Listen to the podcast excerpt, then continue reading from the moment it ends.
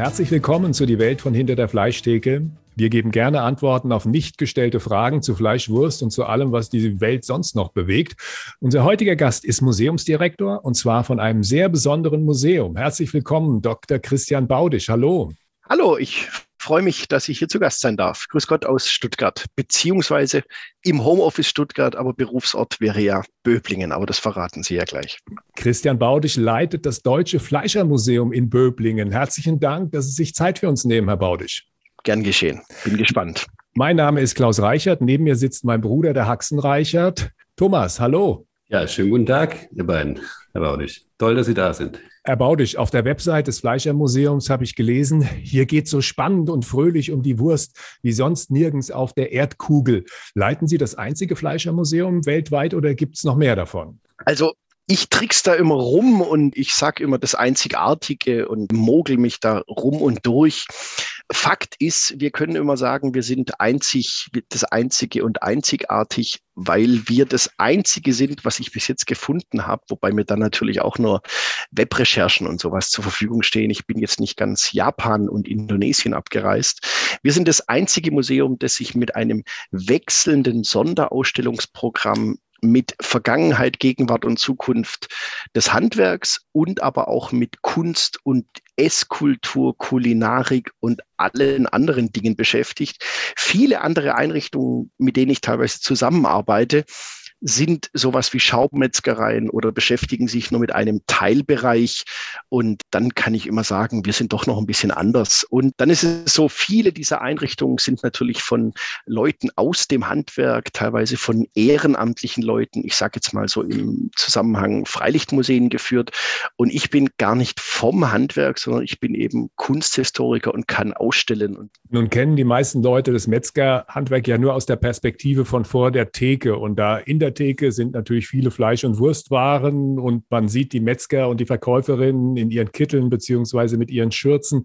Was stellen Sie denn im Fleischermuseum aus? Genau das und alles andere und mehr. Da machen wir eben Ausstellungen mit zeitgenössischer Kunst seit Anfang an. Also schon 84 hat ihr ein Hirtlitschka-Schüler ausgestellt.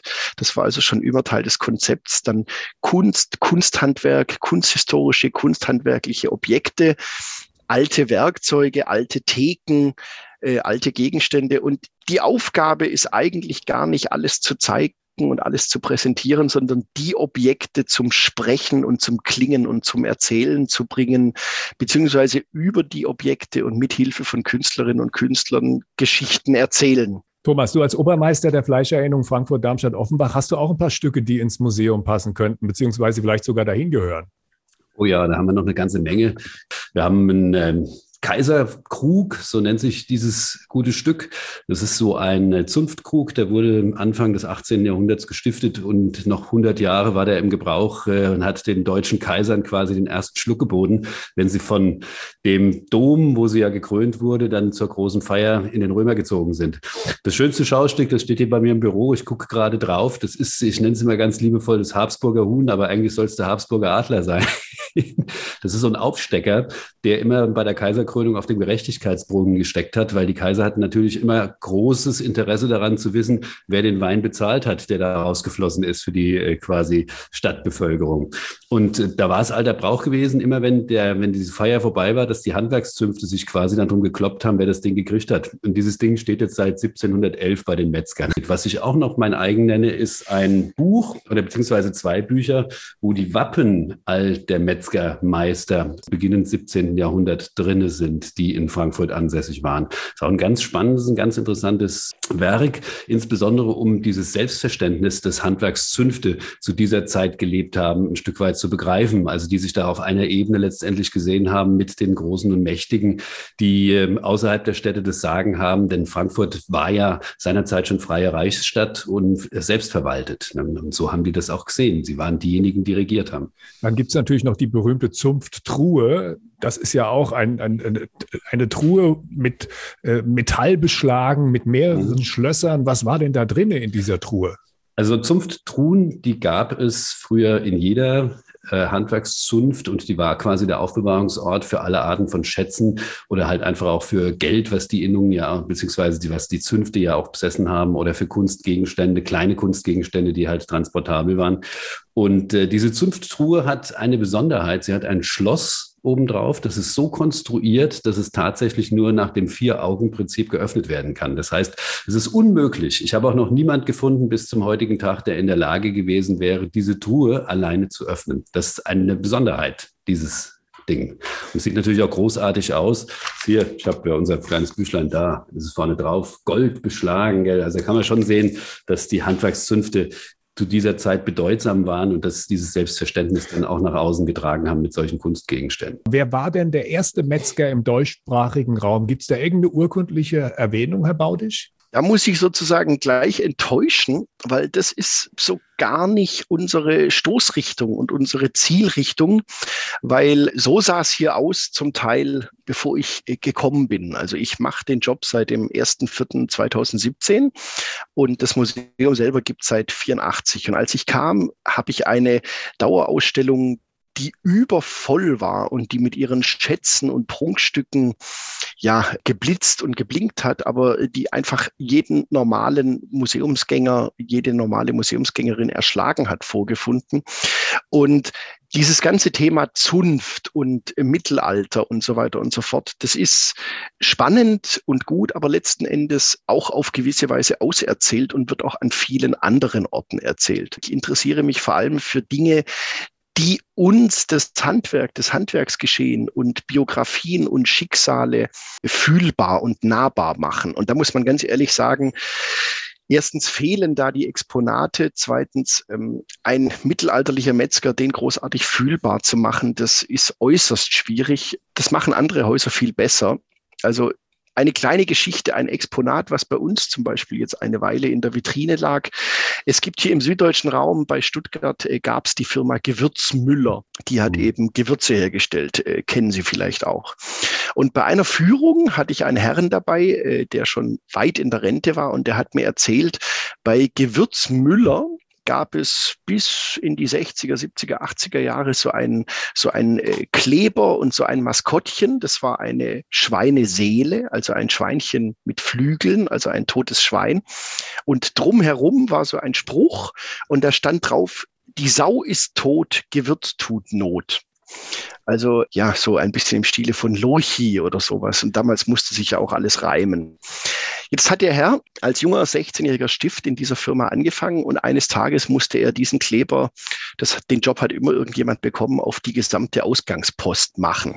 Und das war dann so der Job, auf den keiner Lust hat, den kriegt dann der Jüngste, äh, der sich nicht wehren kann. Und zwei Tage später wurde er vom Meister gerufen, ins Büro bestellt und bekam den Einlauf seines Lebens und wusste nicht mehr, wo oben und unten ist. Passiert war Folgendes, er hatte diesen Kleber auf einen Kondolenzbrief geklebt. Und äh, die Sau ist tot, Gewürz tut Not, hat also eine Witwe eines ehemaligen Betriebsangehörigen auf dem Kondolenzbrief der Firma lesen müssen. Und er hat mir dann gesagt, ich hätte noch diesen Kleber, den könnten Sie haben. Also so ein ganz kleines, unscheinbares äh, Papierstückchen, ähm, was auf dem Antiquitäten und sonstigen Märkten überhaupt keinerlei Wert hat. Und ich habe gesagt, natürlich, den will ich sofort haben, den Kleber, aber können Sie bitte die Geschichte auch noch aufschreiben? Und ein paar Wochen später kam dann ein schöner, getippter Brief mit seiner letzten Visitenkarte in der Firma und zwei dieser Kleber. Und das ist dann sofort in der Vitrine gelandet, weil das begeistert die Leute viel mehr und lässt die Leute viel mehr an etwas andocken und weckt viel mehr Gefühle zum Beispiel als alle sechs Zunftthronen, die ich im Keller habe, weil die habe ich jetzt auch und die werden auch wieder kommen und die werde ich wieder zeigen. Ich habe gar nichts gegen diese Dinge, aber zurzeit sind gerade andere Sachen bei uns dran, sozusagen. Wir haben ja schon öfter darüber gesprochen, Thomas, dass an der Wiege der Menschheit ein Metzger stand. Jetzt guckt dann trotzdem du doch mal in deine Unterlagen. Kann man denn für Frankfurt sagen, wann da die Metzger das erste Mal aufgetaucht sind? Also die, die Fleischerzunft beruft sich so auf ein Gründungsdatum um das Jahr 1108 etwa. Ne? Das steht auch auf meiner Zunftkette drauf, also so 1108 etwa als ersturkundliche Erwähnung. Und das führt zurück, dass Frankfurt ja schon seit dem Mittelalter auch eine Messestadt war und insofern schon äh, im ganzen Reich ein Stück weit im Fokus stand. Und da gab es einen, der hieß Ludovico Carnifex, dieser Mann. Das ist tatsächlich verbrieft, Ludovico Carnifex. Und der hat wohl auch als erster, so ist es in den alten Urkunden zu lesen, Frankfurter Würstchen gemacht. Also darauf wird das zurückgeführt, diese Tradition. Und das ist so etwas, so eine Geschichte, die kann man auch ganz, ganz wunderbar immer mal erzählen. Natürlich ist keins von seinen Würstchen mehr übrig. Und diese Geschichte verliert sich natürlich auch in den, in den Stadtannalen. Ähm, man könnte allerdings schon sagen, dass so mit, mit dem Wachsen, mit dem ersten Wachsen von Frankfurt auch die Fleischerzunft hier ganz, ganz bedeutenden Schritt nach vorne gemacht hat, was ihre Bekanntheit angeht, eben auch durch das Frankfurter Würstchen, was damals schon ein Begriff war. Ja. Und dass dieser benannte Ludovico ähm, der Urvater zumindest mal der Frankfurter Metzger war. Wie kam es, dass Deutschland nicht nur das Land der Dichter und Denker wurde, sondern auch der Leber- und Blutwurst? Also es gibt natürlich tausende Wurstsorten in Deutschland. Warum ist diese Art der ja, Zubereitung von Fleisch in Deutschland so populär geworden. Gibt es dafür eine Erklärung, Herr Dr. Baudisch? Von vielen Gerichten hat man Vermutungen, wo es herkommt, Sagen und Mythen und ähnliches. Mhm. Aber ich glaube, äh, es hat den ganz banalen Grund, zum Beispiel ganz einfach, dass erstmal, dass es bei uns einen anständigen Winter gibt. Im ganzen Mittelmeerraum wird äh, Tierblut nicht verarbeitet, weil da haben sie nie die, die Möglichkeit, das besonders lange zu erhalten. Äh, ich kenne Geschichten aus Afrika, wo das Tierblut wirklich sofort getrunken wird und Tiere regelrecht angezapft werden. Das geht, aber lange solche hochverderblichen Sachen zu verarbeiten, das geht im mhm. wärmeren Gefilden überhaupt nicht. Und deswegen gibt's, ich, ich würde sagen, je nördlicher man kommt und äh, dann auch noch Städte mit dichter Bevölkerung hat, was zum Beispiel im skandinavischen Raum nicht mehr so zutrifft. Äh, man braucht verschiedene Faktoren. Äh, Städte, Bevölkerung, viele hungrige Menschen, eine gewisse Viehzucht natürlich und dann kommt man eben auf diese Würste und hier bei uns halten halt diese Brüh- und Kochwürste und Blutwürste und solche verderblichen Waren, die halten halt so lange, dass man sie wirklich verkaufen kann, schlicht und ergreifend. Deswegen finden Sie im ganzen Mittelmeerraum äh, solche luftgetrockneten Sachen zum Beispiel. Oder man kann zum Beispiel, man muss gar nicht nach Afrika fahren, um afrikanische Metzgerskunst äh, zu bewundern. Ich war vor zwei Jahren wieder mal in Paris und da gibt es ja auch sehr afrikanischstämmige äh, Viertel. Und da ist mir dann, da habe ich also wirklich Sachen gesehen, die gibt es in unseren Metzgereien gar nicht, weil die sägen und klopfen, die hauen den ganzen Tag äh, nur, nur äh, Tiere in Stücke und verkaufen eigentlich nur Stücke. Also äh, Füße, Schweinefüße, Köpfe und das wird dann alles in irgendwelchen Eintöpfen, in irgendwelchen Riesenportionen verarbeitet. Und wenn Sie sich dann, ich sage jetzt mal, in die nordeuropäisch westlicheren Gebiete von Paris begeben. Da tauchen dann die kleinen Pastetchen und das ganze hochfeine, hochverderbliche wofür man einfach auch eine Kühlkette braucht, auf. Und äh, das könnte zum Beispiel ein definitiver Grund sein. Man schmeißt nichts weg. Also wir sagen dann immer noch nichts verkommelau. Also man, man hat's, es ist nahrhaft, man will's ja essen, es schmeckt ja auch gut, aber in gewissen Gegenden der Erde ist es einfach hochgefährlich, damit zu arbeiten. Kann es auch damit zu tun haben, Thomas, dass die Metzger irgendwann so clever waren, sagten, okay, wir müssen die Wertschöpfungskette ein bisschen verlängern, vom einfachen Stück Fleisch, das wir verkaufen, hin zu einer doch sehr im Geschmack verfeinerten Wurst, die dann natürlich auch teurer verkauft werden kann, weil ein Grund, der leuchtet ein, dass man dadurch natürlich die Fleischsorten länger haltbar gemacht hat, indem man sie zu Wurst verarbeitet hat, aber in, in der Wurst ist ja kein Filet drin, oder doch? Nein, also üblicherweise nicht. Also die Idee, die, das haben Sie ja gerade auch schon sehr, sehr schön dargestellt, beziehungsweise gesagt, die dahinter steckt, ist natürlich das Schwein from nose to tail oder das Tier from nose to tail möglichst über den Tag hinaus nutzbar zu machen. Und das funktioniert natürlich unter den klimatischen Bedingungen, unter denen wir hier sind. Da haben Sie auch vollkommen recht, sehr, sehr viel besser als, als am Äquator. Am Äquator ist es auch so, da wächst das ganze Jahr irgendwas Grünes, was viel, viel leichter zu beschaffen ist und aus der Tradition heraus dann die pflanzlichen Lebensmittel Lebensmittel deutlich stärker bei der Ernährung berücksichtigt werden, weil sie halt einfacher zu bekommen sind. Hier war es halt einfach so, die waren die Menschen in der Frühzeit, als es jetzt noch kein Ackerbau betrieben wurde, die waren angewiesen auf die Jagd, weil die Winterzeit, in der halt auch pflanzliche Lebensmittel nicht zur Verfügung standen, war relativ lang und irgendwas mussten wir essen. Und ich glaube, dass sich daraus auch diese Traditionen entwickelt haben, äh, desto weiter man nach Norden kommt, desto fleischlastiger wird ja auch die Ernährung letztendlich. Das hat wirklich was mit, den, mit dem Lauf der Jahreszeiten zu tun und mit Ernährungsgewohnheiten, die auf sehr archaische Zeiten zurückzuführen sind. Dass dann irgendwann die Wurst auch einen anderen Geschmack bekommen hat, das wurde dem Umstand geschuldet, dass die Verfügbarkeit einfach da war und dass ein Wettbewerb entstand und dass man dann halt einfach versucht hat, sein Produkt, was man halt hat, dem Kunden oder dem Menschen dann schmackhafter zu machen, indem man sagt, schmeckt einfach besser als das vom Wettbewerber. Gell? Und ich glaube, während dieser Zeit, oder das, man sollte auch voller Dankbarkeit übrigens darauf blicken, dass das möglich ist und dass das heute so passiert. Denn äh, man darf ja eins nicht vergessen, es gab ja mal Zeiten, da war es wichtig, dass Lebensmittel Nährstoffe enthalten. Und zwar in großer Fülle, weil sie halt einfach von der Menge her auch nicht so verfügbar waren, wie das jetzt heute der Fall ist, wo man sagen konnte, Hauptsache der Darm wird bewegt. Es gibt ja noch einen ganz anderen Fall. Also wenn Sie ganz hoch in den Norden gehen, da wo ja. wirklich kein Blatt mehr am Baum ist und wo ja. überhaupt nichts mehr grün ist, also in Gegenden von Nordamerika, wo Inuit und ähnliche Menschen leben, mhm die müssen sogar, also traditionell, ich meine, die haben heute auch alle Mikrowellen und sowas, mhm. aber traditionell mussten die, um zum Beispiel an Vitamin C zu kommen, rohes Fleisch essen. Also es gibt bestimmte Sachen, Dorschleber und ähnliches, die sind sehr stark vitaminhaltig. Und es geht natürlich, sobald man es mhm. brät oder irgendwie warm macht, gehen die Vitamine kaputt. Mhm. Und deswegen haben diese Völker eine äh, massenhaft Fleisch auch ganz roh gegessen, weil sonst wären die überhaupt nicht an Vitamine gekommen, die wir uns über Früchte, Pflanzen und ähnliches besorgen können.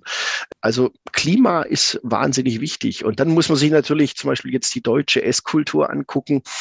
Ein Grund für Wurst ist natürlich auch das klassische deutsche kalte Abendessen also das Abendbrot und äh, dann Vesper und so weiter und so fort. Und wenn man schon nach Italien geht, die wüssten überhaupt nicht, wo sie in den klassisch italienischen Ess-Mahlzeitenablauf zum Beispiel eine Brühwurst unterkriegen sollten. Also die haben gar keinen Anlass, sowas zu essen. Und wir haben einfach andere Mahlzeitenfolgen. Und dann hat man natürlich alles verfeinert und ausgebaut, was man hatte. Das ist ja grundsätzlich bei kulinarischen Sachen so. Gibt es Metzger, die im Verlauf der Geschichte im positiven Sinne auffällig geworden sind?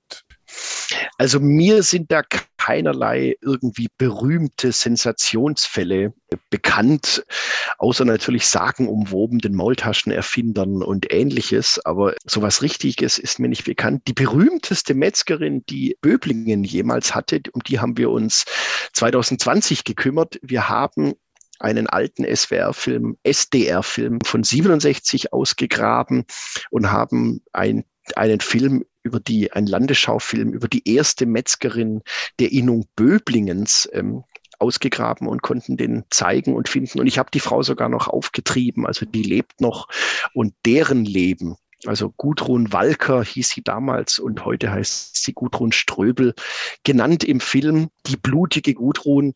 Und ähm, den Film könnten Sie sich auf unserer Vimeo-Seite angucken. Also das ist zumindest nach unserer Ansicht definitiv die berühmteste und wichtigste Metzgersfrau des Südens, sage ich jetzt mal, wenn nicht gar ganz Deutschlands, die erste und so weiter. Thomas, gab es vor dir schon mal einen berühmten Metzger in Frankfurt? Weil mittlerweile scheint dich ja jeder zu kennen. Naja, also wir hatten unseren Jürgen Heine, der war ja im Grunde innerhalb der Handwerksorganisation auch schon sehr, sehr aktiv und lange Zeit der Handwerkskammerpräsident und hat es als solcher auch in der Handwerksorganisation an sich, also national schon zu einer großen Bedeutung gebracht. Also als einer, der ein hohes Maß an Integrität und ähm, ja auch Empathie mitgebracht hat, um diesen sehr heterogenen Club von Leuten halt immer wieder an einen Tisch zu bekommen. Das war ja auch immer ein großes Problem. Ansonsten, wenn du so über die Geschichte drüber guckst, natürlich waren die Metzger genau wie alle anderen Handwerkszünfte mit mehr oder weniger Augenzwinkern und berühmten Persönlichkeiten bestückt. Also in Frankfurt gab es mal diesen sogenannten Fettmilchaufstand. Da waren die Metzger auch alle ganz mit vorne dran gewesen und haben mitgeholfen, den Rat aus der Stadt zu vertreiben. Ich meine, am Ende haben sie dann unterlegen auf die entsprechenden Handwerksorganisationen beschränkt. Oder wenn man jetzt auch mal guckt, unser Michael Boddenberg, der es ja zwischenzeitlich als Metzgermeister zum äh, hessischen Finanzminister gebracht hat. Ja, und das ist natürlich auch schon jemand, der in Stadt und Land bekannt ist und der halt letztendlich auch sehr viel Wohltuendes auch für das Handwerk dadurch geleistet hat, dass er signalisiert hat, dass es ein Stall ist, wo gute Leute herkommen. Ne? Das Deutsche Fleischermuseum in Böblingen, hatten Sie eigentlich schon mal Ärger mit Vegetariern und Veganern? Ich tue alles dafür. Ich, ich schaff's nicht. Ich, ich schaff's nicht. Also an dem Thema sind wir dran, sozusagen permanent. Und meine zweite Veranstaltung in Böblingen war die lange Gemüsenacht. 2017 habe ich eine Frankfurterin übrigens, eine Historikerin, die bei der Frankfurter Allgemeinen Sonntagszeitung arbeitet und schreibt, Florentine Fritzen hierher eingeladen, weil die hat 2016 ein Buch geschrieben über die Geschichte des Veganismus und Vegetarismus in Deutschland. Das Buch stellt nicht die Frage, wer hat Recht mit dem, was er isst, sondern es stellt die Frage, wo kommen diese Bewegungen, diese Menschen her, wo waren die ersten Zentren und wie ist das alles überhaupt abgelaufen bis heute? Und wie hat sich auch diese Bewegung, diese Moden oder Bewegungen wie hat sich das verändert? Und es ist hochspannend. Interessanterweise waren bis 1950 sowieso fast alle Deutschen Zwangsvegetarier, weil es gab eh fast nie Fleisch. Und der Vegetarismus und der Veganismus ist eine Sache der Großstädte. Also diese ganzen Bewegungen sind in Großstädten entstanden und gehören natürlich zu den Jugendreformbewegungen, Jugendstilen und sämtlichen anderen Bewegungen der Jahre um 1900. Also das hat eher was mit Anthroposophie, Blavatsky und was weiß ich zu tun und ähm, Birkenstock und Korsette verbrennen und alle diese Sachen. Spannendes äh, Detail in diesem Buch finde ich zum Beispiel, dass es in England erst einen Tierschutzverein gab. Also in England wurde der erste Tierschutzverein gegründet, ein Jahr nach der Eröffnung des ersten industrialisierten Schlachthofes. Also das, das öffentliche, kleinteilige, lokale Schlachten, was die Leute einfach mitbekommen haben, hat gar niemanden dazu bewogen, einen Tierschutzverein zu gründen erst als der Vorhang zugezogen wurde und das Geschehen aus den Augen der Öffentlichkeit verbannt wurde und morgens finstere, schwarzbärtige Gestalten hinter hohen Backsteinmauern verschwunden sind und komische Geräusche kamen und dann äh, so halbe Tiere durch die Stadt gekarrt wurden. Erst als da so ein Mysterium aufkam, da wurden die Leute hellhörig. Und bei dieser langen Gemüsenacht, da haben wir natürlich ein kleines Vegetarier- oder Veganerinnen-Attentat aufs Museumsschild inszeniert. Ich meine, ich mache sowas mit Absicht. Das hat sich natürlich keine Zeitung hier entgehen lassen, Überschriften zu produzieren wie Veganer entern Fleischermuseum und ähnliches. Da gebe ich ja zu, äh, da habe ich drauf spekuliert und es hat geklappt. Und bei dieser Veranstaltung hat Frau Fritzen eben einen Vortrag über ihr Buch gehalten, ein Referat über ihr Buch gemacht. Und mir wäre es persönlich absolut geschmacklos vorgekommen, danach zu sagen, und jetzt äh, Leberkäse-Weckle für alle oder Wurst vom Grill. Und deswegen habe ich drei Künstlerinnen aus Stuttgart gebeten, eine essbare vegane Installation in meinem Museum aufzubauen. Dazu haben die auch noch Getränke besorgt. Äh, vegane Getränke ist bisschen einfacher als vegane Hauptgerichte. Bier ist fast immer vegan zum Beispiel. Diese Installation haben die Leute dann eine Weile angeguckt und als dann alle ihr Foto gemacht haben, wurde die zum Essen freigegeben. Und das ist vielleicht der Weg, mit dem ich mit diesen Themen umgehe. Ich bin selber völlig entspannter alles, alles Futterer und für mich ist jedes Essen, das mir schmeckt, vollwertig. Wenn ich danach satt bin, da bin ich sehr simpel gestrickt. Aber ich mag eins nicht und das sind Fundamentalisten. Also egal bei welchem Menschheitsthema mit Fundamentalisten komme ich nie klar. Die haben nämlich eins nicht, die haben keinen Humor. Also egal ob politisch, religiös, kulinarisch, Fundamentalisten ärgern sie immer mit Humor. Das können die einfach auf den Tod nicht ausstehen. Und deswegen bleiben die weg, die, sowohl die Fleischfanatikerinnen, die es natürlich auch gibt. Also ich kann keine Witze mehr über gemüseessende Menschen von 200 Kilotypen mehr hören. Das langweilt mich genauso wie das Gegenteil. Und die bleiben weg, weil denen ist es hier zu fröhlich und zu lustig und zu und zu schräg einfach und die Gegenseite auch. Und ich versuche es immer, weil ich wäre natürlich auf gewisse Weise auf einen Shitstorm erpicht. Aber wenn man sagt, ich halte mein Niveau, weil äh, ich will natürlich keine Beleidigungen ins Netz blasen oder ähnliches, dann hätte ich natürlich meinen Shitstorm. Aber mit fröhlicher, entspannter Museumsarbeit, die offen in alle Richtungen geht, einen Shitstorm zu kommen oder ähnliches, das habe ich bis jetzt noch nicht hingekriegt. Es ist schlicht und ergreifend so, das Museum definiert sich als kulturhistorisches Museum. Natürlich geht's hier um das Metzgerhandwerk, aber nirgends an keiner Stelle des Museums wird gesagt, ess Wurst oder ess auf keinen Fall Gemüse. Und als Besucherin ist mir ein gemüseessendes Wesen, das nach dem Museumsbesuch sagt, oh Gott, auf keinen Fall jemals wieder, ist mir genauso recht, da ist genauso was im Kopf passiert, wie ein Fleischfan, der aus dem Museum begeistert rausrennt und schreit, wo ist die nächste Metzgerei, ich habe Hunger. Mein Lieblingsbeispiel, es gibt ein Museum für Sepulkralkultur also für Beerdigungswesen. Und das dürfte dann ja nur von Leichen besucht werden. Eine der letzten Ausstellungen waren Wurstaquarelle. Was ähm, war da zu sehen? Können Sie das kurz noch beschreiben? Die läuft noch bis zum Wochenende 30.04. und 1. Mai. Es gibt eine Künstlerin, Nathalie Wolf, eine Elsässerin, die in Paris lebt und die malt oder malte, jetzt verschiebt sich es gerade etwas im Werk, Aufschnitt und eben vor allem Wurst in Aquarelltechnik in Originalgröße. Und bei uns im Museum, es gibt, das Werk ist größer, aber bei uns im Museum hängen 100 Stück davon. Und die kann man sich angucken. Die fügen sich wunderbar in unser Fachwerk ein, sehen auf die Ferne aus wie Fotos oder wie Originalwürste. Wenn man näher rantritt, merkt man langsam, wie sich die Pigmente auflösen und ein Bild gemalt, sich als gemalt zu erkennen gibt. Das ist Teil der Ausstellung. Darf es vom Guten etwas mehr sein? Die Teil der Reihe Labor-Dauerausstellung 4.0 ist, mit der wir unsere Dauerausstellung gerade fürs Jahr 2024. Da feiern wir 40. Jubiläum. So langsam fit machen, anpassen an sämtliche neuen Anforderungen, die Museen und Ausstellungen gerade haben. Darf es ein bisschen mehr sein, fragen wir auch in diesem Podcast immer. Das ist jetzt die Stelle, an der unsere Gäste uns eine Frage stellen können, wenn sie denn eine haben. Ja, mich würde interessieren, warum heißen die Frankfurter denn eigentlich nicht Frankfurter oder Würstchen? Also dieses Durcheinander bei diesem Produkt, Wienerle, Seiten, es gibt ja bei uns auch die Bezeichnung Seuten, da habe ich schon so viele Theorien gehört, dass mich dem forsche ich persönlich, privat auch immer so ein bisschen hinterher. Und was halten Sie von diesen vielen Namen, die diese Wurstart hat, sozusagen? Also Sie haben die Lösung im Grunde gerade schon genannt. Es ist eine Art, eine Wurstart. Ne? Ursprünglich waren die Frankfurter Würstchen eher so Bratwürstchen, ne? also grob gehackte Bratwürstchen. Man hatte natürlich diese Maschinenparks, die man dafür braucht, um die so herzustellen, wie die heute sind.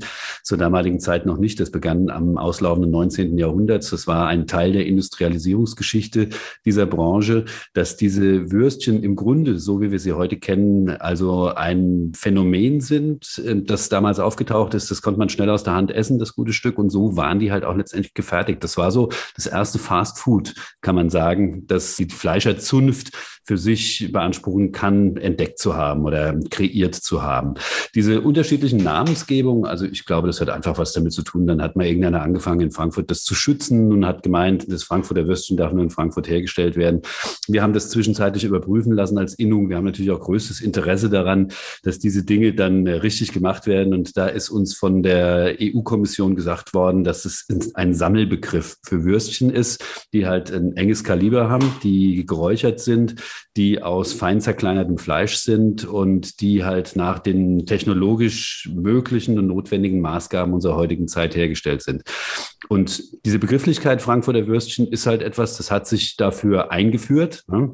genauso wie die Jagdwurst oder wie die Bierwurst oder der Bierschinken oder sonst irgendetwas. Also sagen wir, bekannt geworden sind die tatsächlich durch die Messen, dass die Leute hierher gekommen sind und dieser Ludovico ein Würstchen gemacht hat, das die Leute hier gegessen haben, das denen geschmeckt hat und dann haben sie es überall in der Welt erzählt. So hat Kommunikation damals funktioniert. Also quasi das Instagram des Mittelalters. Ja, das hat man sich dann halt gegenseitig erzählt da.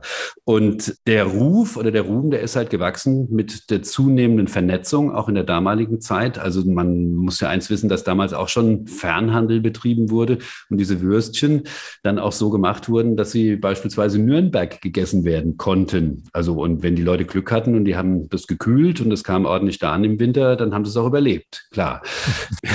ja, das ist leider so, muss man halt so sagen.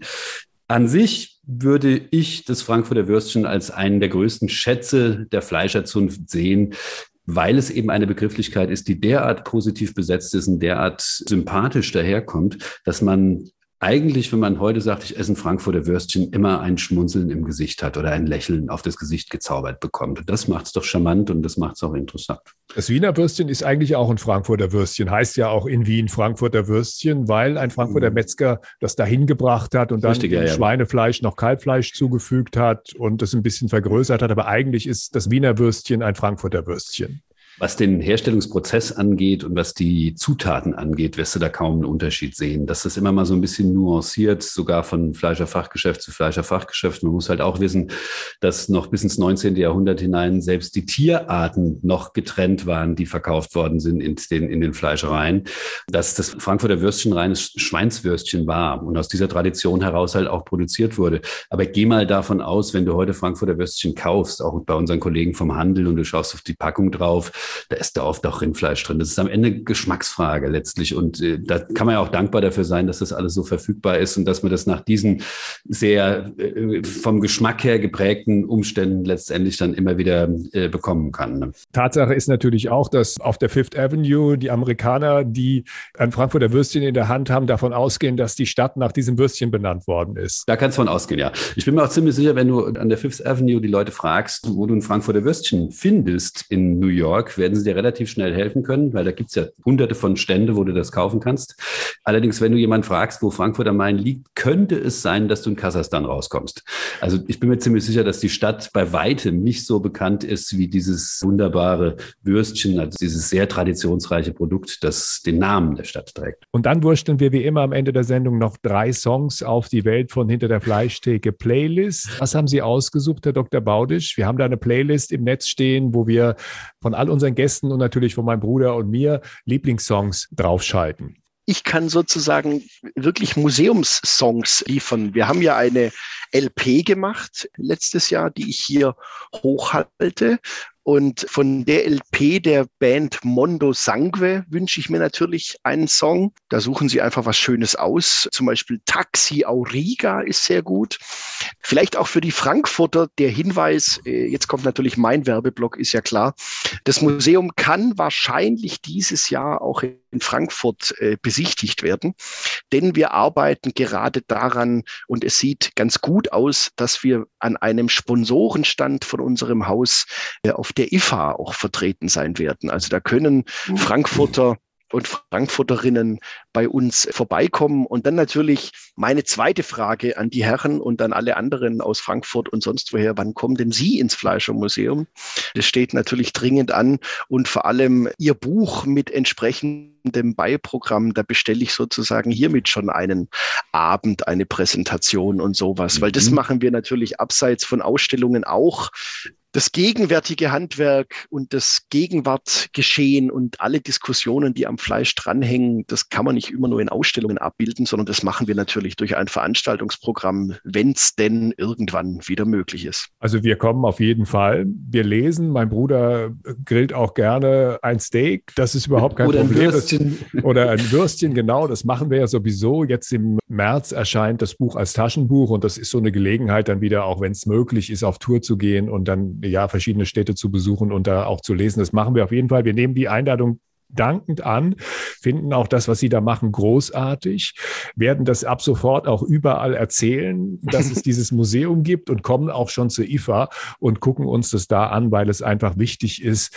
dass die Leute möglichst nicht nur von der einen Seite über das, was in dieser Branche passiert, informiert werden, sondern auch äh, von der anderen Seite, dass die Metzger und die Leute, die in dieser Branche haben, auch nicht nur immer nur Antworten geben, wenn sie irgendwie negativ in der Öffentlichkeit auftauchen, sondern dass man von sich aus auch mal über andere Dinge einfach auch spricht. Und dazu zählt erstens die Tradition, zweitens natürlich auch das Museum und drittens auch, das ist ja Teil des Buches, so eine Familiengeschichte, die halt auch schon, wie ich finde, sehr spannend ist mit allen Höhen und Tiefen, die da durchlebt worden sind. Dazu kommt noch was anderes. Ich als Künstler habe ja auch mich mal künstlerisch mit dem Thema Tier beschäftigt und habe, weil wir vorhin auch über die Seelen gesprochen haben, das Schweinchen mit den Flügeln, also bei uns sah das anders aus. Wir haben aus Tierinnereien kleine Seelen gebastelt, haben die dann aufwendig fotografiert und haben dadurch eine ganz interessante Diskussion angestoßen, ne? weil die Leute natürlich sich gefragt haben, was ist das und darf man aus ja, organischem Material überhaupt Kunst machen? Diese ganzen Diskussionen, ich meine, wir haben das nicht ganz so blutig gemacht wie der Herr Nitsch, dass wir ganze Tiere da zerlegt haben, sondern im Grunde dann nur unsere Skulpturen gezeigt haben, aber auch das hat schon für ziemlichen Aufruhr damals gesorgt. Also die können wir auch zeigen, da bringe ich dann auch gerne ein Bild mit, das ich dann neben mich stelle,